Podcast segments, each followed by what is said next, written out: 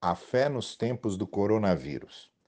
Pastor Carlos Novaes, da Igreja Batista de Barão da Taquara.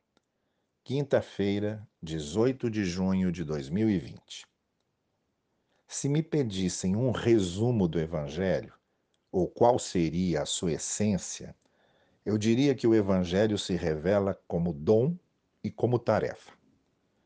Como dom, é a dádiva da graça redentora do Senhor não somos redimidos e perdoados por nossos próprios méritos, mas por causa da graça divina, isto é, a redenção e o perdão são uma concessão graciosa de Deus.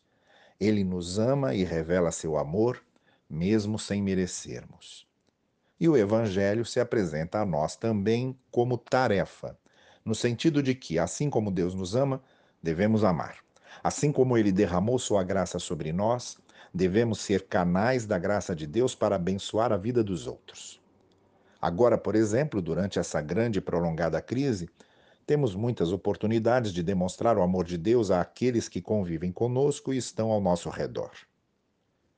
Então é isso. O Evangelho é dom e tarefa. O Evangelho é conhecer o amor de Deus revelado em Jesus a todos nós.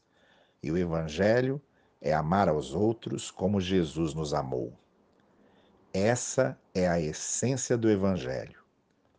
O resto é decorrência e consequência.